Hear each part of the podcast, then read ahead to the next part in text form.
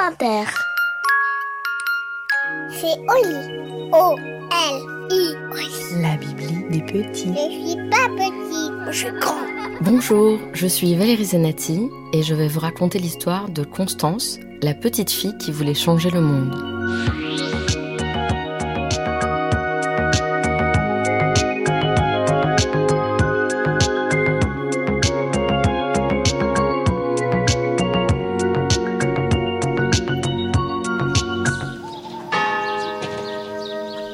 Faisait presque huit mois que Constance était entrée au CP. Elle savait déjà lire, écrire et faire des additions à deux chiffres. Le matin, elle arrangeait son lit avant de partir à l'école et le soir, elle prenait son bain toute seule. Elle était capable de préparer des crêpes et de planter des clous dans le mur. Bon, des petits clous avec un petit marteau dans un mur pas trop dur, parce qu'elle n'avait tout de même que 6 ans et demi. Mais c'était un bon début pour se lancer dans le bricolage. Chaque mercredi, elle allait à son cours de guitare et elle s'entraînait tous les jours. Elle savait déjà très bien jouer un air qui s'appelle le matin. On pourrait croire que tout était parfait dans la vie de Constance, mais ce serait trop simple.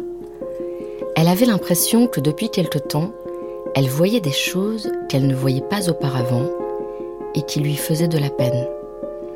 Parfois, ça l'empêchait de dormir.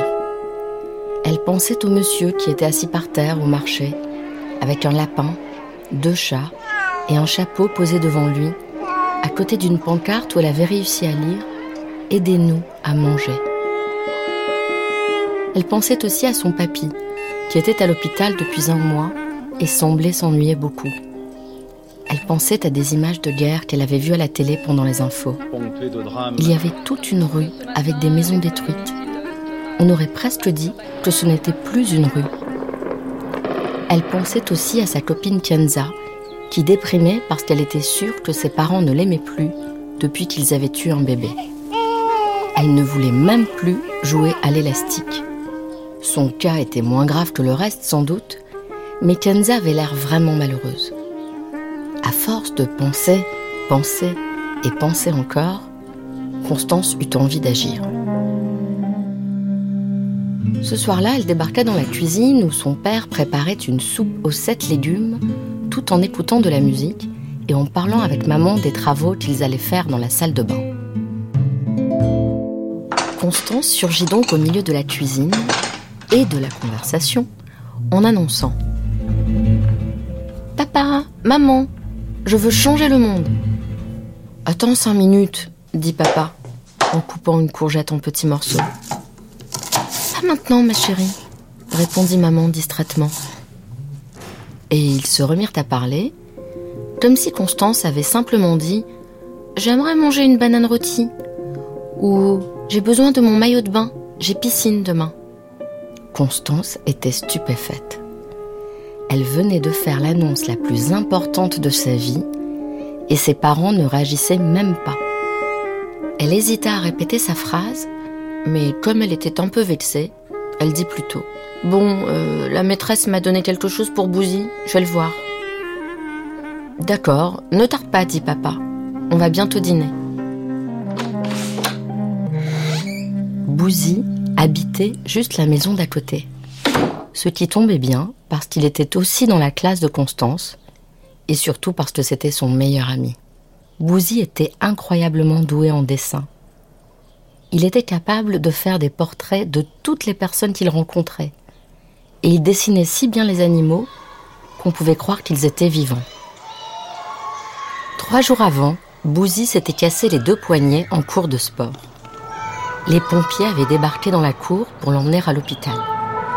Ça avait beaucoup impressionné tous les élèves, qui avaient eu soudain l'impression que Bouzy était devenu un garçon à part, presque un héros. Ils avaient même été un peu jaloux. Constance, elle, avait été inquiète et malheureuse parce que la classe sans Bouzy, c'était nettement moins bien et moins drôle qu'avec lui. Pour aller chez Bouzy, Il suffisait de se faufiler entre le mur et la clôture, contre laquelle poussaient de très jolies fleurs mauves, qu'on appelle les cosmos. Constance et Bouzy disaient que c'était leur passage secret. À vrai dire, leurs parents aussi connaissaient ce passage, mais ils n'étaient pas assez minces pour l'emprunter, et de toute façon, Constance et Bouzy aimaient beaucoup le mot secret, qui était capable de donner une lumière mystérieuse et dorée à n'importe quelle phrase. Constance frappa trois coups à la porte de la maison de Bouzy. Son papa vint lui ouvrir. C'était un homme très bavard et très souriant que Constance aimait beaucoup. Il avait l'air d'avoir grandi tout en étant resté un enfant. Ah Constance, salut, c'est super gentil de venir. Bouzy va être content de te voir. Tu veux un chocolat chaud? Tu préfères un jus de carotte peut-être? Tu as faim? Je viens de préparer un tiramisu du tonnerre. Je veux bien jus de carotte, merci, répondit Constance en se dirigeant vers la chambre de son ami. Bouzy était assis sur son lit. Oh, c'est toi dit-il avec le même grand sourire que son père, auquel il ressemblait beaucoup. J'ai un peu menti à mes parents. Je leur ai dit que la maîtresse m'avait donné quelque chose pour toi, mais j'avais juste envie de te voir, dit Constance. Il s'est passé quelque chose de grave demanda Bouzy, qui était très doué aussi pour deviner ce qui ne se voyait pas forcément. Je ne sais pas si c'est grave, mais c'est très important. Constance hésita. Et si son amie ne la prenait pas au sérieux, comme ses parents? Mais Bouzy la regardait si gentiment qu'elle se lança. Voilà, je veux changer le monde. Bouzy la fixa d'un air attentif, puis murmura. C'est une très bonne idée. Par quoi tu vas commencer? Je voudrais que tous les enfants aient des parents qui les aiment, qu'il n'y ait plus de guerre, que personne ne meure de faim et que tout le monde ait une maison. C'est un beau programme, dit Bouzy. Mais tu sais comment faire? Pile à ce moment-là, le papa de Bouzy entra avec un verre rempli de jus de carotte bien frais. La bellissima est servie, chantonna-t-il, comme si Constance était une Italienne très importante, assise dans un grand restaurant.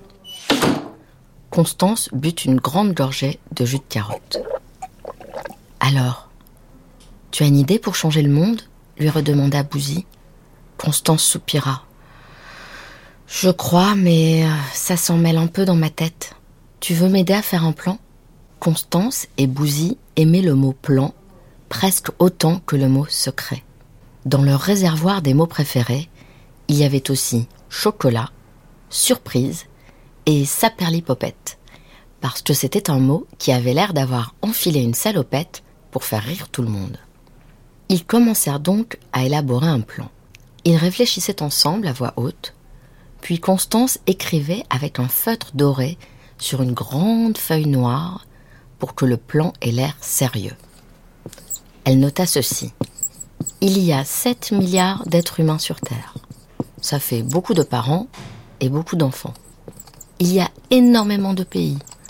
On ne sait pas combien exactement, mais au moins 100, et ils n'ont pas l'air d'être tous très copains. On ne sait pas parler les langues de tous ces pays, mais on sait dire yes, no et cat en anglais, et si, bellissima et tiramisu en italien. Ça peut nous aider.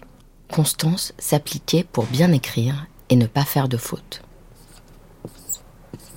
C'est pas vraiment un plan, soupira-t-elle au bout d'un moment.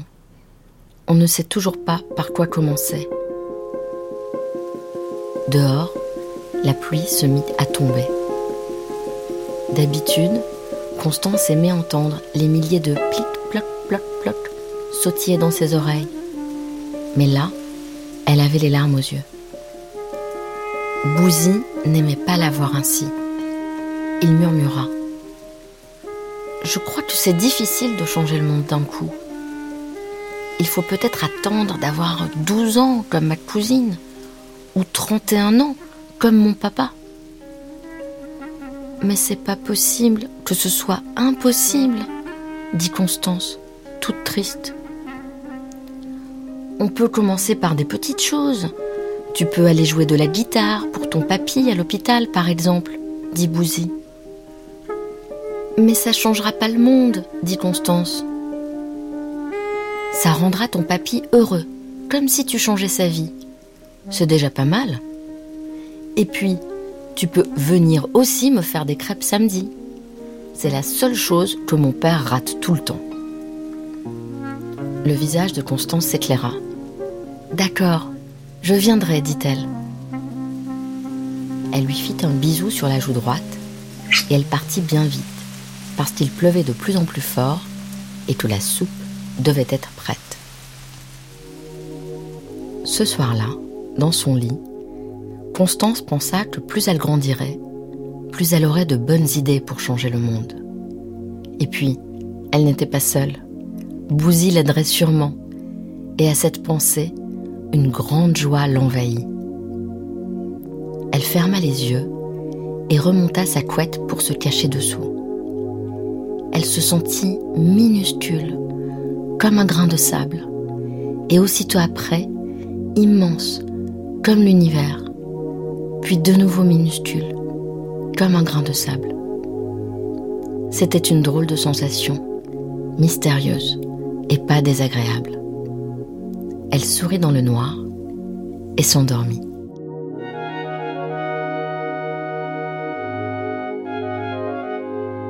Et voilà, l'histoire est finie.